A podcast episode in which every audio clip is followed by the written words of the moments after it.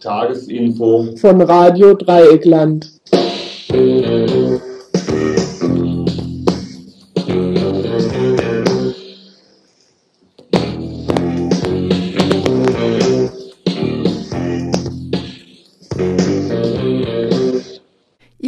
Das Tagesinfo vom 24. Juni 1992.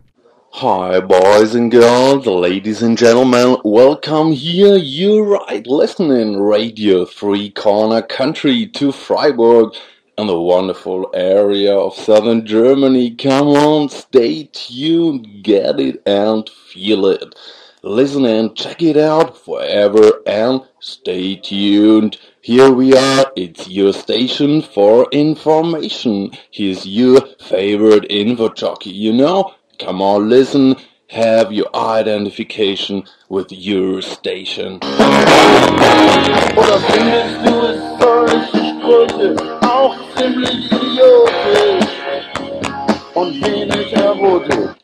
Ja, einen schönen guten Abend. Hier ist Radio Dreieckland mit dem Mittwochsinfo vom 24.06.92. Redaktion Luhins, Andi, Bernie und Josi.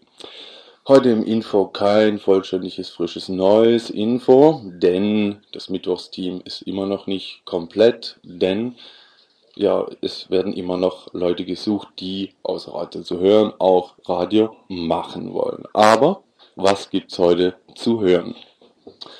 Die CDU-Fraktion im Freiburger Gemeinderat verlangt von eben diesem Kabinett die Verabschiedung einer Resolution, die sich, Zitat, mit Entschiedenheit von den wiederholt gewaltsam vorgetragenen Aktionen bestimmter Gruppen distanziert. Thema des Antrags sind die Auseinandersetzungen um die KTS, die Konferenz- und Tagungsstätte, die ab und zu freitags abends zu beobachten waren und wohl sein werden.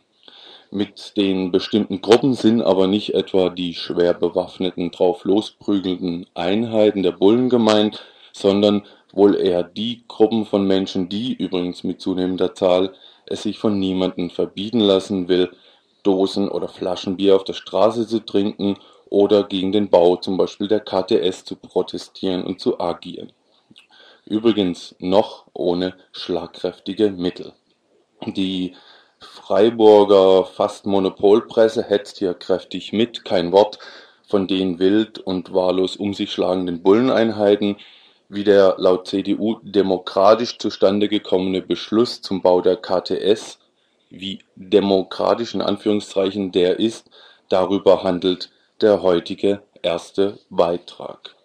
Widerstand im Dreieckland ist das Thema des zweiten Beitrages. Hier geht es einmal um das atomare Lager Würenlingen und um die Flachglasfabrik im Südelsass und danach ein Beitrag zum Öko-Energie-Konzept für LOF, wenn ich das richtig ausgesprochen habe, auch manchen noch unter dem alten Namen Lemberg bekannt. Danach gibt's heute mindestens Veranstaltungshinweise und Programmhinweise.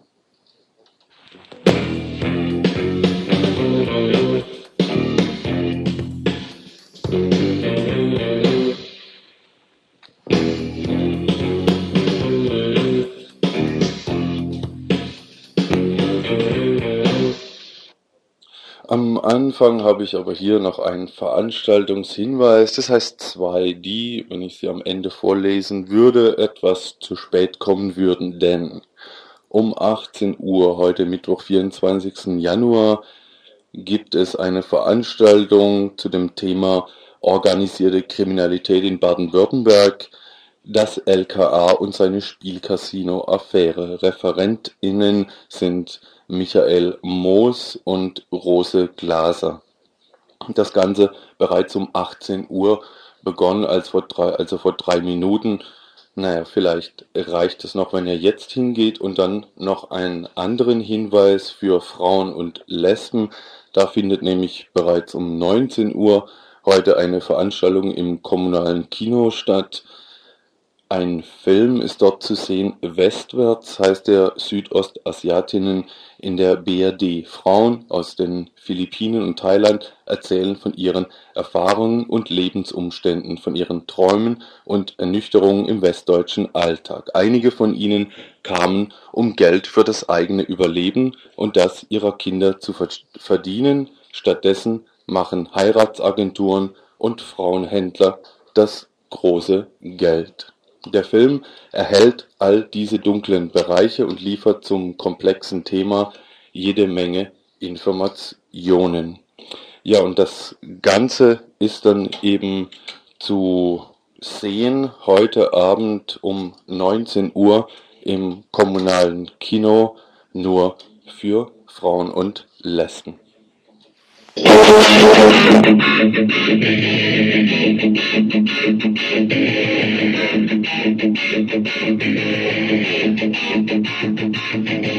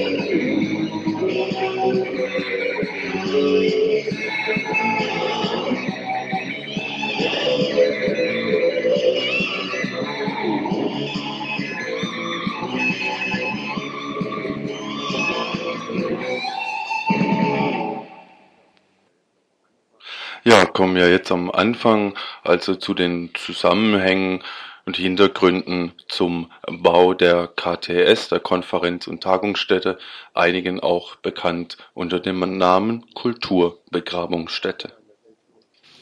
Auseinandersetzungen ums Freiburger Kongresszentrum. Seit Jahren, mittlerweile Jahrzehnten, mit den Mitteln stets wechselnder Gemeinderatsmehrheiten, mal über offene Briefe, mit Mang dabei natürlich stets und auch stets auf der rechten Seite die lokale Monopolpresse, die BZ. Nicht zu vergessen natürlich seit etwa zwölf Jahren die Bürgerinitiative gegen das Kongresszentrum sowie seit neuestem einige Leute, die bereits für gehörigen Wirbel am Bauplatz selbst gesorgt haben. Sie sollen, bettelte der Freiburger Baubürgermeister erst gestern wieder in der BZ, sie sollen isoliert werden. Die Bürgerinitiative gegen die KTS müsse hier, so etwa, ein deutliches Wort sprechen. Ähnliches Gestammel auch vom OB, der vor 14 Tagen erst noch betonte, dass die KTS ja schließlich von allen juristischen Instanzen abgesegnet sei. Dass letzteres viel über Böhmes Demokratieverständnis, wenig jedoch über eine demokratische Entscheidung für die KTS aussagt, liegt auf der Hand. viel weniger dagegen Vorgeschichte der KTS sowie die Geschichte der Opposition dagegen. Hierum soll es im Folgenden gehen. Blicken wir also runde 20 Jahre zurück. Damals waren die städtischen Planungsstrategen noch offener, hatten weder Kosewort Kultur- und Tagungsstätte noch Kürzel KTS erfunden. Man sprach ganz offen davon, dass Freiburg ein Kongresszentrum brauche. Für die Gegner übrigens stets das Koze. Auch schon die geplante Architektur machte deutlich, wohin der Hase laufen sollte. Ein Protzklotz war angesagt, nicht, wie derzeit vorgesehen, hinter lieblich kitschigen Säulenarkaden versteckte Kongressatmosphäre. Geplant war eine solide Betonplatte einmal quer über den Hauptbahnhof von Gleis 1 bis 8, darauf dann das Kongresshochhaus. Mit ähnlichen Plänen trat 1977 der damalige Kulturbürgermeister Graf auf den Plan. Ihm steckte der Parkplatz hinter dem Städtischen Theater in der Nase, dort seien doch die schönsten Pläne zu realisieren. Kurz danach die Kommunalpolitische Vereinigung der CDU, sie hat das FEW-Gelände in Stühlinger im Visier. Andere wieder wünschen sich das Kotsee an den Schlossberg, zum Karlsklotz oder auch in den Stadtteil im Grün. Ende 77, Anfang 78 wird weiter sondiert. Bereits damals werden Kontakte zu namhaften Hotelkonzernen geknüpft. Interessant, die Sicherheit der befassten städtischen Planer, dass alles mach- und auch finanzierbar sei, denn schon im Dezember 79 wusste ungern Sternberg, schon damals Baubürgermeister der CDU, dass die Gleisüberbauung realisierbar und finanzierbar sei. Der damalige OB Eugen Keidel in einem Jahr ist die Finanzierung gesichert. Vor diesem Hintergrund fiel am 8. Mai 1979 im Freiburger Gemeinderat die erste richtungsweisende Entscheidung. Ein Kongresszentrum ist anzustreben, war der einstimmig gefällte Beschluss, einzig Landsberg von der SPD enthielt sich. Wenig später, im August 79, regt sich erster Widerstand zum Beispiel in erbosten Leserbriefen, aber auch der Lokalverein Stühlinger meldet an einigen Punkten Bedenken an. Mit dem Resultat, dass wenig später alle Pläne außer der Bahnhofsüberbauung erstmal beerdigt sind. Deren Tod lässt noch ein wenig auf sich warten, tritt dann aber Mitte 1980 ein. Zu groß war der Protest aus der Bevölkerung, der Finanzrahmen mit damals schon 200 Millionen Mark war vollkommen absurd. Auch die von Böhme, damals noch Staatssekretär in Bonn, zugesagten Gelder änderten daran nichts. Das Fass zum Überlaufen brachte schließlich die Veröffentlichung von Mauscheleien, in denen der Bauausschuss dem international operierenden Hotelkonzern Sheraton ein Grundstück weit unter Preis zuzuschustern plante. Übrigens den Bauplatz des heutigen KTS-Vorhabens. Jetzt war also erstmal Ruhe. Selbst der damalige OB-Kandidat Böhme versuchte sich in der Bevölkerung gegenüber seinem Konkurrenten Ungarn Sternberg dadurch zu profilieren, dass er lauthals verkündete, so etwas wie ein Kongresszentrum könne sich eine Stadt wie Freiburg nun wirklich nicht leisten. 1984 dann, Herr Böhme saß mittlerweile hier in der Stadt in Amt und Würden, überlegte der sich dann wieder ein bisschen anders. Ende des Jahres drangen erste Planungsvarianten und Vorstudien für die heute aktuelle KTS erstmals auch unter eben diesem Titel an die Öffentlichkeit. 60 Millionen und nicht mehr sollte die Sache kosten. Finanziell, gestalterisch und propagandistisch so gestylt, dass eine geringfügig höhere, diesmal aber vielleicht ausreichende Akzeptanz in der Bevölkerung zu erwarten sein dürfte Dennoch entschied sich parallel hierzu die Bürgerinitiative gegen das Kongresszentrum, weiter gegen eben jetzt die KTS zu arbeiten und den Weg Richtung Bürgerentscheid einzuschlagen. Erster Schritt (Mitte 86) war massive Öffentlichkeitsarbeit über die Planungen als solche, über die Folgen des enormen Finanzbedarfs, über Auswirkungen auf die Wohnsituation in den umliegenden Quartieren. Nicht zuletzt sollten alternative Konzepte entwickelt werden. Stände in der Stadt Hauswurfsendung Mit großem Aufwand wurde die gesamte Stadt einschließlich den Umlandgemeinden mit Informationen versorgt, die in Badischer Zeitung oder auch offiziell städtischen Publikationen verschwiegen wurden. All dies letztendlich mit Erfolg. Zwar kann ein Bürgerentscheid laut Badischer Gemeindeort jederzeit vom Gemeinderat selbst eingeleitet werden. Dem jedoch lag hieran natürlich nicht im geringsten etwas, weswegen die zweite juristische Möglichkeit wahrgenommen werden musste Binnen vier Wochen muss eine von der Gemeindeordnung definierte Anzahl Unterschriften geleistet sein, Dann kann die Bürgerschaft den Bürgerentscheid erzwingen.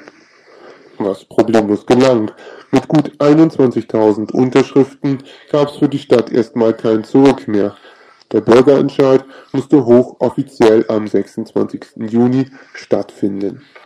Und wieder jede Menge Plakatierung, die Stadt großformatig mit Hochglanzbroschüren in jedem Haushalt, die Gegner und Gegnerinnen mit kleinen Handzetteln, aber offensichtlich den besseren Argumenten. Denn die Mehrheit der Abstimmenden am 26. Juni 1988 war deutlich. Für die Ablehnung des Kongresszentrums auch eigentlich deutlich genug, hätte es nicht noch eine kleine Hürde gegeben. Die Gemeindeordnung schreibt für Bürgerentscheide eine recht hoch angesetzte Mindestwahlbeteiligung vor, eben die wurde um einige Stimmen verfehlt, die Entscheidung war damit formal an den Gemeinderat zurückgegeben. Der Verwaltungschef OB Böhme am nächsten Morgen hämisch in der BZ, die Gruppe der Nichtwähler hätte ja wohl schweigend zugestimmt, somit sei für ihn die Sache bestens legitimiert. Bonmot am Rande, Böhme hatte bei seiner Wahl damals weniger Wählerstimmen auf sich vereinigen können, als sich Menschen nun gegen die KTS aussprachen. Nur bei OB-Wahlen gibt's eben keine Mindestwahlbeteiligungsklausel Anfang 91 dann der Versuch, die mittlerweile ziemlich veränderten Planungen in einem weiteren Anlauf zu kippen. Die Bürgerinitiative gegen die KTS versuchte einen zweiten Bürgerentscheid durchzusetzen. Problemlos kamen noch ein zweites Mal die für den Antrag erforderlichen Stimmen zusammen. Juristen bis hin zum Mannheimer Verwaltungsgerichtshof stellten sich dann allerdings doch quer die ganze Sache sei ja gar nicht so sehr verändert. Dass der Kostenrahmen um einige zig Millionen erhöht worden sei, sei auch nicht so gewichtig, auch die baulichen Veränderungen rechtfertigten keinen weiteren Bürgerentscheid. Im Laufe dieses Frühjahrs war also klar geworden, Jahre der formal korrekten Auseinandersetzung waren abgebügelt worden. Auch die Stimmen oder Unterschriften von zigtausend Freiburgern und Freiburgerinnen waren, natürlich formal korrekt, unter den Teppich gekehrt worden. Während sich die Bevölkerung an allen Ecken und Enden, auch keineswegs ausschließlich über die Bürgerinitiative gegen die KTS, gegen das Projekt zur Wehr setzt, wird im Freiburger Rathaus getan, als sei alles in Butter, Business as usual. Und nun? Ein Kapitel Freiburger Stadtgeschichte bzw. Freiburger Opposition und Widerstand ab in die Schubladen? Für die meisten wohl schon. Die Reihen der Bürgerinitiative haben sich doch etwas gelichtet. Aus dem Freiburger Gemeinderat sind auch von kritischen Kreisen kaum noch interessante Vorstöße zu vernehmen. Einzig der Widerstand von der Straße sorgt derzeit noch für Schlagzeilen. Ist der wohl legitim? Für diejenigen, die in den vergangenen Wochen Symbole oder auch Bagger auf der Baustelle angegriffen haben, ganz zweifellos. Sie sagen sich, dass Jahre und Jahrzehnte formal korrekten Widerstands gegen das Großprojekt jetzt eben auf anderer Ebene fortgesetzt werden müssen. Dass die Arroganz der Macht aus dem Freiburger Rathaus eben offensichtlich nur diese Sprache versteht. Position, über die sich sicherlich trefflich streiten lässt. Auch darüber, ob, jetzt mal im Sinne der Aktivisten gedacht, taktisch sonderlich klug vorgegangen wird, sei nun mal dahingestellt. Dass es aber Leute gibt, die sich nach der ganzen Verarschung von oben nicht ins Stelle Kämmerlein zurückziehen, allein das ist doch aber auch schon ganz schön erfreulich. Musik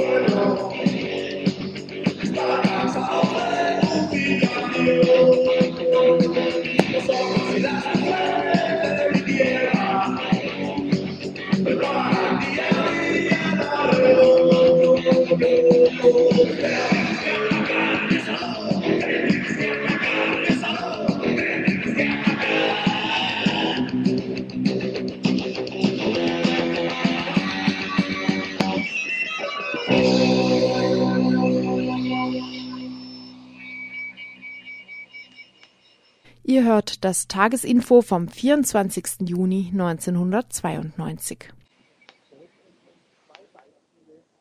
Im Folgenden nun zwei Beispiele von grenzüberschreitendem Widerstand im Dreieckland gegen umweltschädigende und menschenschädigende größenwahnsinnige Industrieprojekte.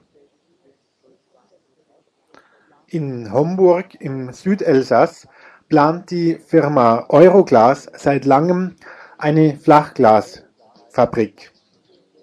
Der Hakenfuß dabei, diese Flachglasfabrik soll in Zukunft 1400 Tonnen Stickoxide in die Luft ablassen und dies in einer Gegend, die ökologisch bereits durch Autobahnen und andere Industrieprojekte schwer belastet ist. Dagegen formierten sich Bürgerinitiativen und Gemeinden sowohl im Elsass als auch auf Markgräfler Seite und führten ihre Einwände an. Die Markgräfler Gemeinden Augen, Bad Bellingen, Schlingen und Neuenburg sowie eine französische Bürgerin stellten den Antrag auf vorläufigen Baustopp. Denn erst gegen Ende dieses Jahres soll im Straßburger Verwaltungsgericht über das Hauptverfahren entschieden werden. Der französische Staatsrat, die letzte Instanz in Frankreich der Verwaltungsgerichtsbarkeit, hat nun dem Antrag auf Baustopp entsprochen. Wir fragten Jean-Paul Lacote, der im badischen Schlingen wohnt und Mitglied der Bürgerinitiative Lebenswerte Regio ist, ob Sie denn nun mit diesem Entschluss zufrieden seien.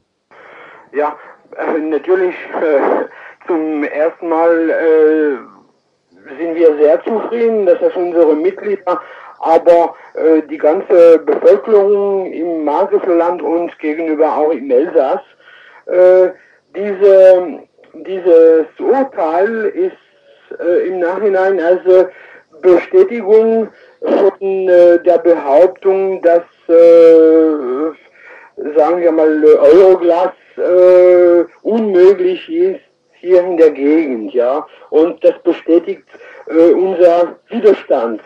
Äh, zumindest, das ist eine indirekte Anerkennung vom äh, Höchstinstanz äh, der Verwaltungsgerichtsbarkeit in Frankreich. Ja, das, das größte Problem, das sind äh, die äh, NOx-Emissionen, die, die, die Stickoxid-Emissionen. Äh, wir, wir leben hier in einer, in einer Gegend, wo, äh, äh, sagen wir mal, die Luft schon schwer belastet ist durch andere äh, Umweltverschmutzer äh, zum Beispiel Industrie wie äh, Pécrin oder Rondpoulain und dann äh, natürlich die Autobahn und äh, eine zusätzliche große Industrieansiedlung äh, wäre fatal für das Markgräflerland. Abgesehen davon natürlich, dass was die Landschaft äh, anbelangt, äh, auf eine Seite äh, Kurorte, äh, Winzer, Agrarwirtschaft, Tourismus und auf der anderen Seite Großindustrie, das ist also schwer zusammenzubringen. Was bedeutet nun dieses Pariser Urteil im Speziellen für die Bürgerinitiativen im Markgräflerland und im Elsass? Für uns, wir haben äh, noch mehr Zeit, um weiter zu kämpfen, um weiter die äh, Bevölkerung zu mobilisieren, denn äh, das äh, Urteil von Straßburg wird äh, am Ende dieses, dieses Jahres kommen.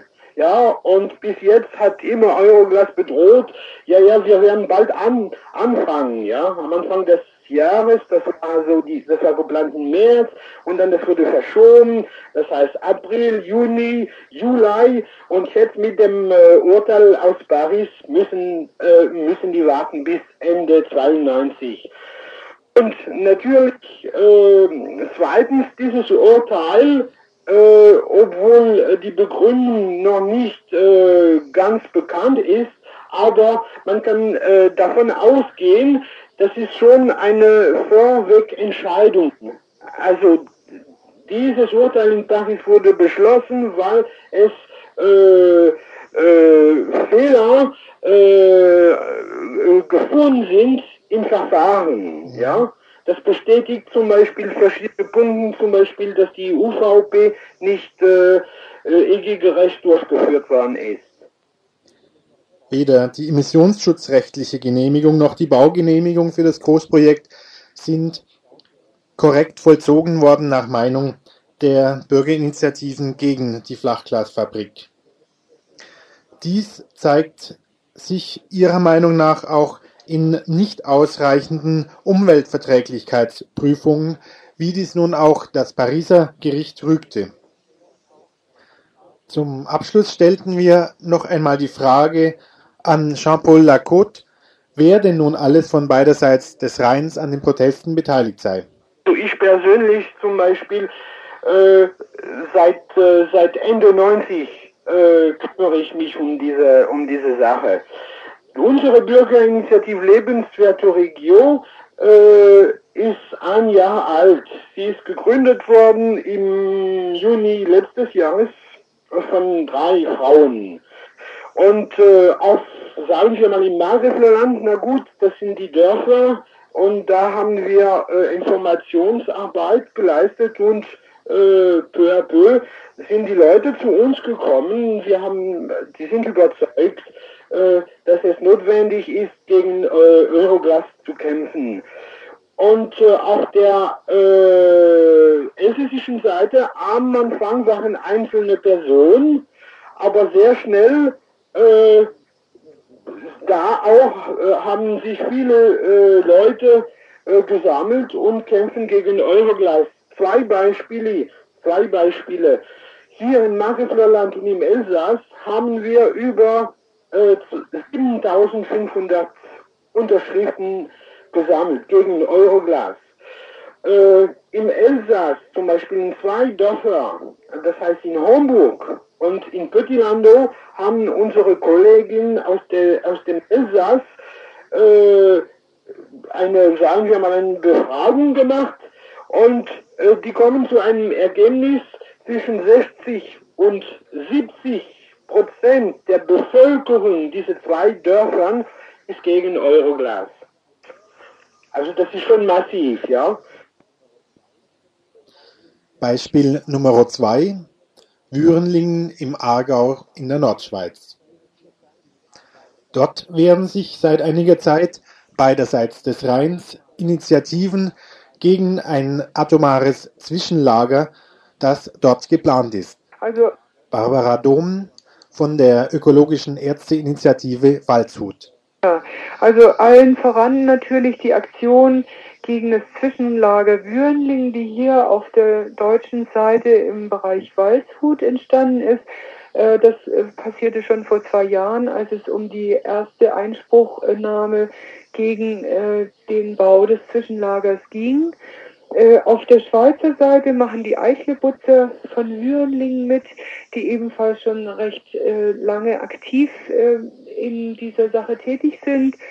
Dann äh, geht aber unser Bündnis eigentlich sehr breit durch alle äh, Gruppen, die es so gibt. Also natürlich sind wir äh, von der Ärzteinitiative schon äh, so diejenigen gewesen, die das Ganze so ein bisschen gesammelt haben. Ähm, aber äh, weiter geht es also, äh, ist eine Ärzteinitiative, eine Elterninitiative dabei, eine Elterninitiative gegen Atomkraft, die einfach ähm, von äh, ihrer Funktion als Eltern heraus sehr beunruhigt sind über diese massierte, ähm, ja, über diese Massierung von Atomkraftwerken und auch atomaren Anlagen hier im äh, Kanton Aargau. Äh, Bund gegen Atom- und Umweltgefahren dabei. Das ist eine Aktion, die sich damals gegründet hat, als in Leibstadt dieses Atomkraftwerk gebaut werden sollte. Und es ist der BUND, dabei, also der Bund für äh, Umwelt- und Naturschutz. Und schließlich sogar äh, haben wir als ähm, äh, sehr wohlgesonnene äh, Förderer die katholische Kirche, die uns auch äh, finanziell mit einem Beitrag bei dieser Veranstaltung unterstützen wird. Äh, wir haben sozusagen bei unserem letzten Treffen, dem zweiten deutsch-schweizerischen Treffen äh, aller Anti-AKW-Gruppen hier im Hochrhein, haben wir uns entschlossen, äh, doch mal jemanden von Gorleben zu holen, da die ja gerade in Bezug auf die Gefahren der Zwischenlagerung und Endlagerung am meisten Erfahrung haben. Zweiter Referent für die heutige Veranstaltung am heutigen Abend in Waldshut wird Dr. Peter Niklas aus Biel bei Basel sein. Er ist Physiker und Schweizer und spricht ebenfalls äh, zu den kurz- und langfristigen Risiken der Lagerung radioaktiver Abfälle. Und äh, wir hoffen also mit diesem äh, ja mit diesem Mischmasch von deutschen und Schweizer Referenten auch äh, noch mehr Interesse bei der äh, Schweizer Bevölkerung zu gewinnen. Zu Ziel und Zweck der Informationsveranstaltung heute Abend noch einmal Barbara Domen. Wir äh, haben eigentlich vor, äh, einmal natürlich hier auf deutscher Seite die äh, Bevölkerung darauf aufmerksam zu machen, welch hohes Gefahrenpotenzial von einer möglichen Zwischenlagerung hier in Würenlingen auf der Schweizer Seite ausgehen kann. Aber unsere Ansprechpartner sind auch ganz äh, stark die Schweizer Bevölkerung, äh, da wir den Eindruck haben, dass an vielen äh, das einfach noch total vorbeigeht, was eigentlich da vor ihrer Haustür passiert.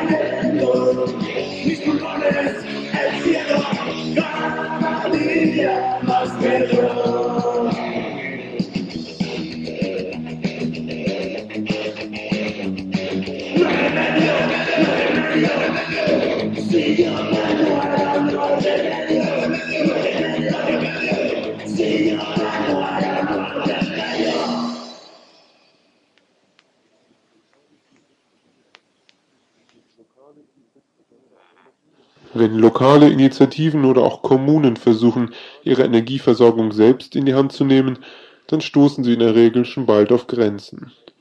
Meistens sind Städte oder Landkreise in Stromverträge mit nationalen Großunternehmen wie der RWE, der Preußag oder auch den Badenwerken fest eingebunden.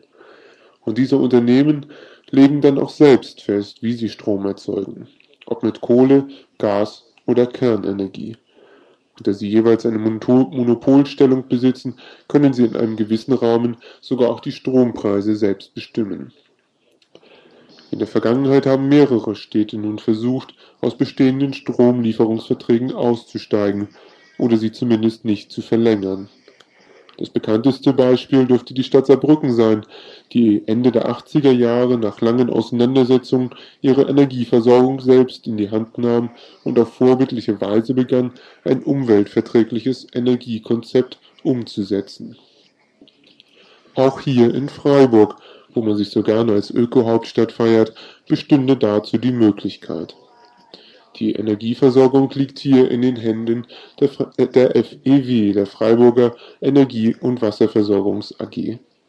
Als ordentliche Aktiengesellschaft wird sie von einem Aufsichtsrat kontrolliert, dessen Vorsitzender der jeweilige Oberbürgermeister ist. Über den Aufsichtsrat hätte die Stadt also die Möglichkeit, auf die Energiepolitik der FEW Einfluss zu nehmen. Manchmal, wenn es vielleicht besonders nötig wäre, verzichtet die Stadt jedoch auf diesen Einfluss, wie ein Infobeitrag vom 11. Februar dieses Jahres zeigt.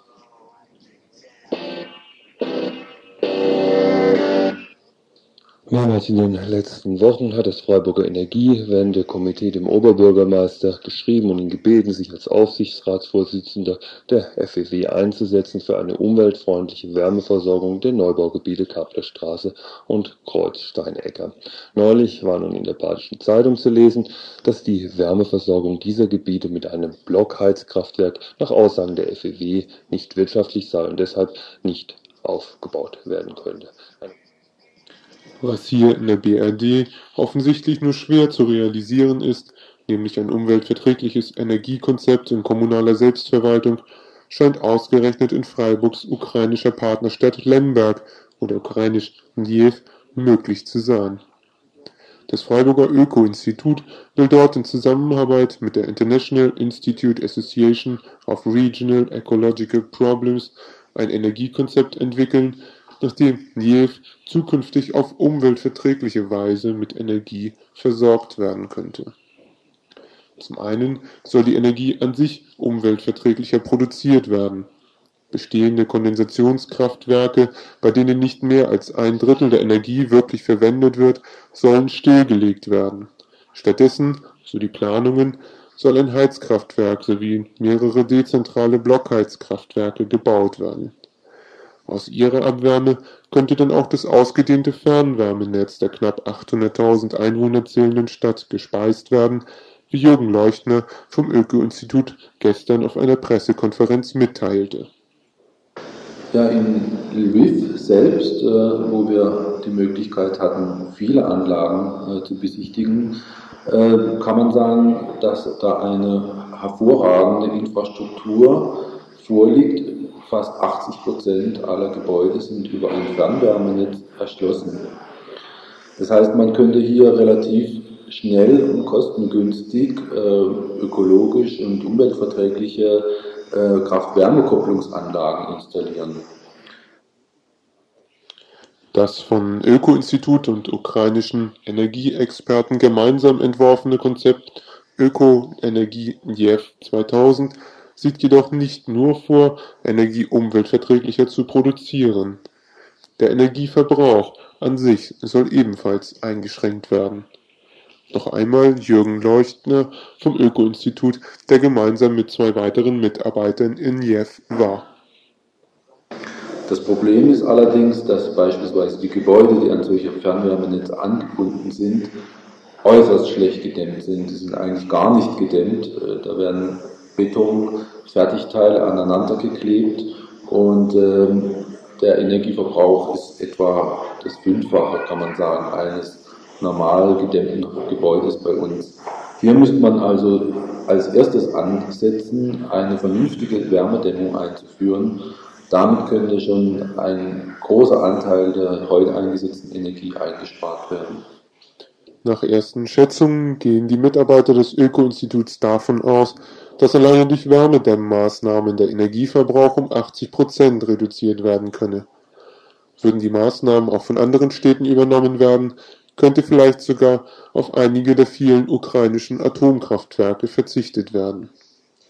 Um die Kosten für die Projekte möglichst gering zu halten und bei der Finanzierung nicht etwa in Abhängigkeit zu westlichen Kraftwerksbauern zu geraten, soll nach Meinung des Öko-Instituts ein Großteil des Materials vor Ort gefertigt werden. Wir wollen da schauen, dass nicht nur die technischen Rahmenbedingungen stimmen, die richtige Wärmedämmung also aufgebracht wird, sondern wir wollen auch gucken, dass äh, diese Materialien, die dafür benötigt, benötigt werden, auch vor Ort produziert werden können unter der Verwendung von vor Ort handwerklichem äh, Know-how. Die konkrete Finanzierung dieses vorbildlichen Konzeptes kommunaler Energieversorgung ist allerdings noch ungeklärt, und das ist sicher auch ein Wunderpunkt des Projektes. Einige Investitionskosten lassen sich wahrscheinlich durch Einsparungen im Energieverbrauch relativ schnell wieder hereinholen. Spätestens aber beim Bau des Heizkraftwerkes dürfte man auf internationale Hilfe angewiesen sein. Dann wird sich zeigen, wie verbindlich und ernsthaft die Erklärungen der Weltklimakonferenz in Rio wirklich waren. Ihr hört das Tagesinfo vom 24. Juni 1992.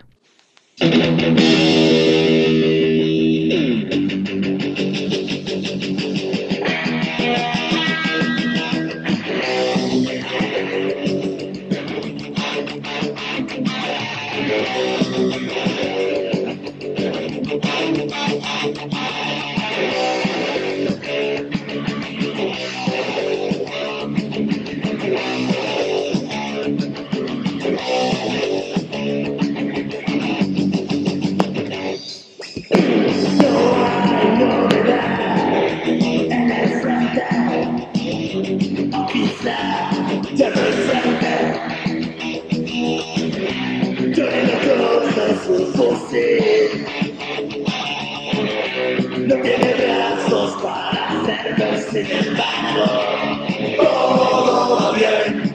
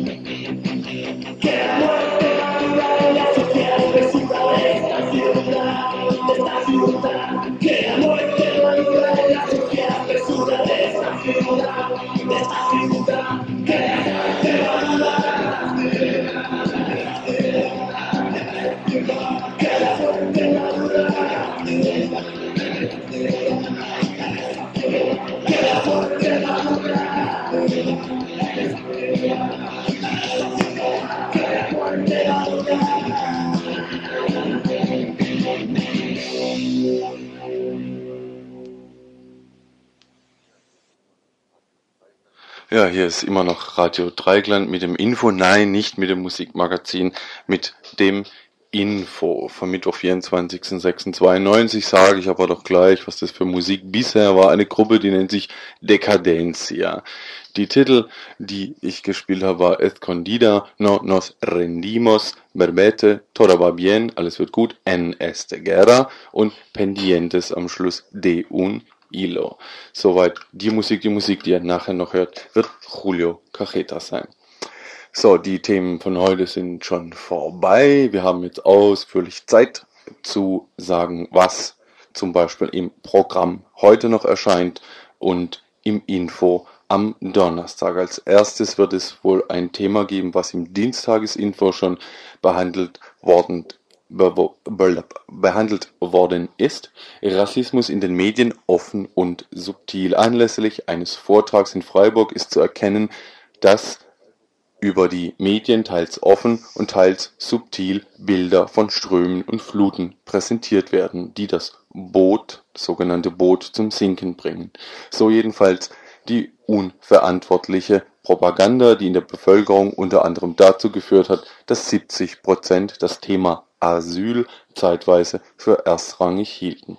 Zweites Thema im Donnerstagesinfo Vorbereitungen für den Weltwirtschaftsgipfel in München und anderswo. Wenn sich in der übernächsten Woche die Ausbeuter der Welt zu ihrem Stell dich ein in München treffen, dann muss Friedhofsruhe sein. Protest darf nicht stattfinden. Das jedenfalls meinen die Ordnungskräfte in Bayern, die schon vorsorglich alles Bewegliche festhalten wollen. Protest als drittes Thema gegen das Sammellager in der Vauban-Kaserne in Freiburg. Nunmehr haben sich auch die kirchlichen Fachhochschulen gegen die Einrichtung der Internierungslager in Baden-Württemberg ausgesprochen. Dazu morgen ein Interview mit einem Rektor dieser Schulen. Eventuell im Donnerstagesinfo was zu den Wahlen in Israel, zur Aussetzung der Verhandlungen in Süd Südafrika und sonstiges. Und Mittwoch Abend, 24.06. um 19 Uhr könnt ihr auf Radio Dreigland hier auf dieser Weile, auf dieser Welle hören Radio Weingarten, Nachrichten aus Weingarten. Es geht da zum einen um das Mütterzentrum in Weingarten, zum anderen um Nadine, zum geplanten Stadtteil im Rieselfeld, um die Mieterhöhung der Siedlungsgesellschaft und um Kinderpornografie und auch um die Bürgeranhörung zur Bebauung im Rieselfeld. Um 20 Uhr heute gibt es wieder eine Sendung der Kulturredaktion. Einmal gibt es einen Beitrag über den Kabarettisten Franz Josef Bogner, zum anderen einen Beitrag über und eventuell ein Interview mit Gilbert Shelton, Erfinder, Autor und Zeichner der US Underground Comics Serie The Freak Brothers. Ab 21 Uhr das Musikprogramm, das da heißt einmal Dead Beat, dann Incubus Succubus und dann Final Solution. Auf Radio Dreigland das Programm von Mittwoch, heute Abend. Ihr hört das Tagesinfo vom 24. Juni 1992. Festival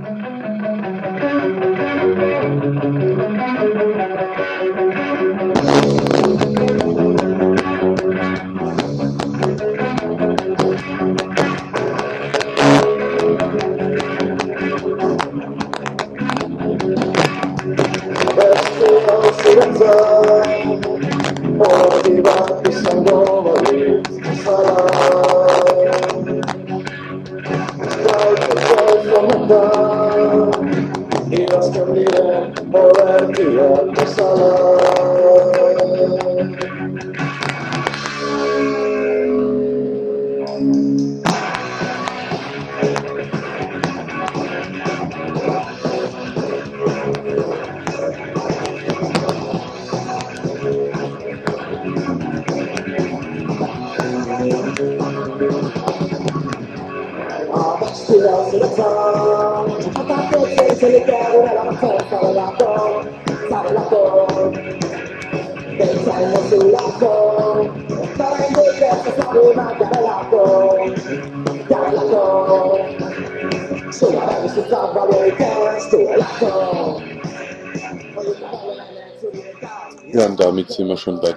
Veranstaltungshinweisen im Info. Heute gerade eben ist ein Redakteur von Radio Dreiklinge reingekommen und hat gemeint, was schon 7 Uhr, er hätte noch die Winterzeit drauf.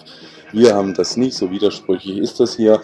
Die Veranstaltungshinweise im Info heute. Zum einen gibt es einen Hinweis auf Donnerstag 20 Uhr im Strandcafé in der Adlerstraße 12, also hier ums Eck in Freiburg ein Plenum zum Schutz an Flüchtlingsheimen nach dem GM, naja, nach dem EM-Endspiel, Europameisterschafts-Endspiel, das muss ein Fußballspiel sein, Freitag Nacht, Donnerstag 20 Uhr im Strandcafé, ein Schutzplenum für Flüchtlingsheime.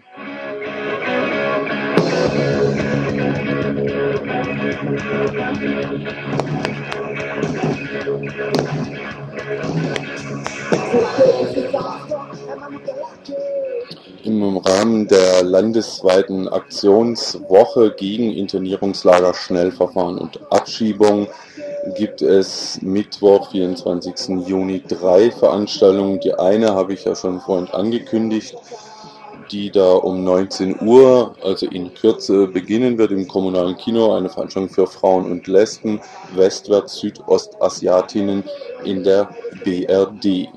Ferner gibt es aber heute Abend auch noch eine Dia-Veranstaltung vom Asylantrag zur Abschiebung, eine Veranstaltung unter freiem Himmel mit Dias wird der Weg von Flüchtlingen in der BRD nachgezeichnet, von der Asylantragstellung über die Anhörung, von der Zwangsanweisung in Lager zum Verfahren vor dem Verwaltungsgericht bis zur polizeilichen Zwangsabschiebung. Einblicke in die rassistische Behandlung von Menschen auf der Flucht. Eine Veranstaltung des Südbadischen Aktionsbündnisses gegen Abschiebung. Das Ganze findet statt ab 21 Uhr, Freiburg, Kartoffelmarkt oder Uni Innenhof.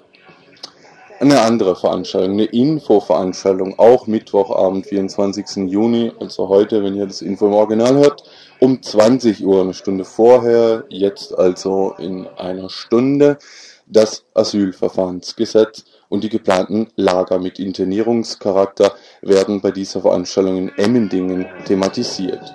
FDP und Republikaner gehen in Emmendingen auch auf Tuchfühlung, der Bürgermeister verlangt die Reduzierung der Asylbewerberzahlen auf Null. Eine interessante Info- und Diskussionsveranstaltung. Emmendingen, Café, Kneipe, Jugendzentrum um 20 Uhr Mittwochabend.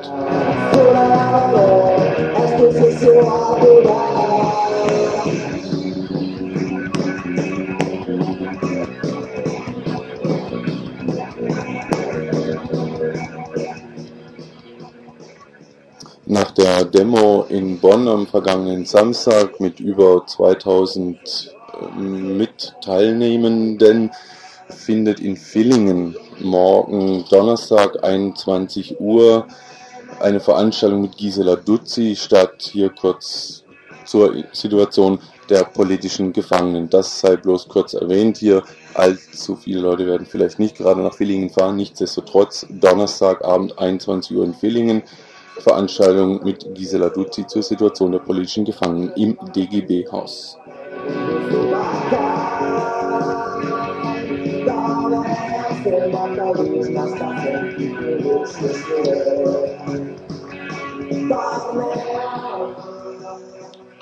Wüste Alma, eine Veranstaltung aus dem toten Winkel geholt, eine Abschlussdiskussion der Reihe Wüste Alma, die da heißt Tote Winkel.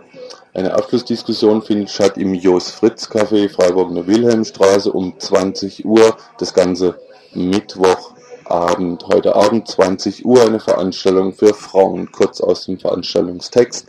Die eigenen Anteile und Motivation von Frauen in Herrschaftszusammenhängen sind, wie das besondere Beispiel des Nationalsozialismus zeigt, höchst unterschiedlich und kaum auf einen Nenner zu bringen.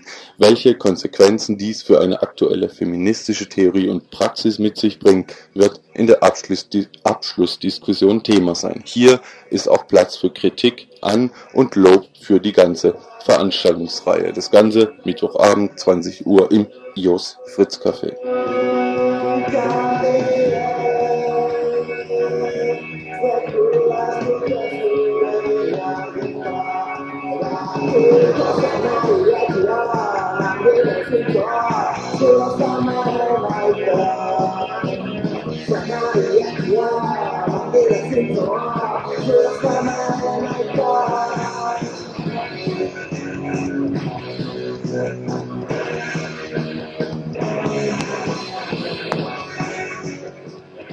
Noch einmal zurück zur Veranstaltungsreihe gegen Lager und Abschiebung, zur landesweiten äh, Veranstaltungsreihe.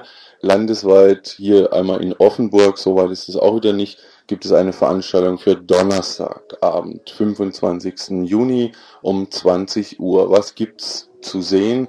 Zumindest mal den Dokumentarfilm Wahrheit macht frei. Im Rahmen eben dieser Aktionswoche zeigt das Forum gegen Ausländerfeindlichkeit am Donnerstag in Offenburg in der Poststraße 15 den Dokumentarfilm Wahrheit macht frei mit Kurzbeiträgen von ReferentInnen des DGB, VVN BDR, Ökumenischer Arbeitskreis Asyl Offenburg und anschließend wird es auch noch eine Diskussion geben. Der Film ist das Ergebnis einer dreijährigen Recherche zur Entwicklung des Rechtsradikalismus und seinen internationalen Verbindungen bis ins bürgerliche Lager hinein. Brisantes Material, es bietet die Möglichkeit, mehr Hintergrundwissen über Rassismus, die Strukturen und Organisation der gewalttätigen Anschläge gegen AusländerInnen, Flüchtlinge und Andersdenkende zu erfahren. In zehn europäischen Ländern wurde dieser Film öffentlich ausgestrahlt, in der BRD jedoch nicht. Forum gegen Ausländerfeindlichkeit Offenburg veranstaltet eben dies, zeigt diesen Film, diesen Dokumentarfilm Wahrheit macht frei, Donnerstag 20 Uhr, Poststraße 15, Gemeindesaal der evangelischen Stadtkirche.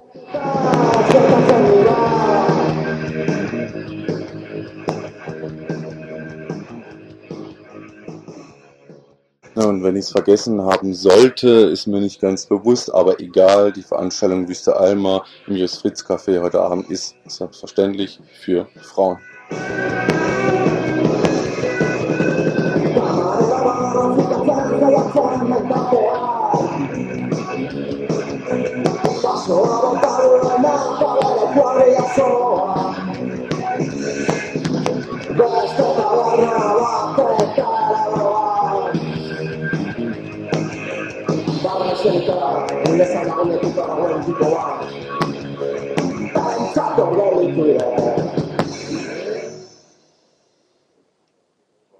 Uff, tata, das war's also für heute Mittwoch, 24.06.92, das Tagesinfo. Wie ihr wisst, jeden Tag, also auch am Donnerstag, wieder um 18 Uhr hörbar hier, das Tagesinfo. Heute Redaktion Louis Hinz, Andi, Bernie und Jose bis morgen um 18 Uhr, wenn es dann heißt Tagesinfo von Radio Dreieckland.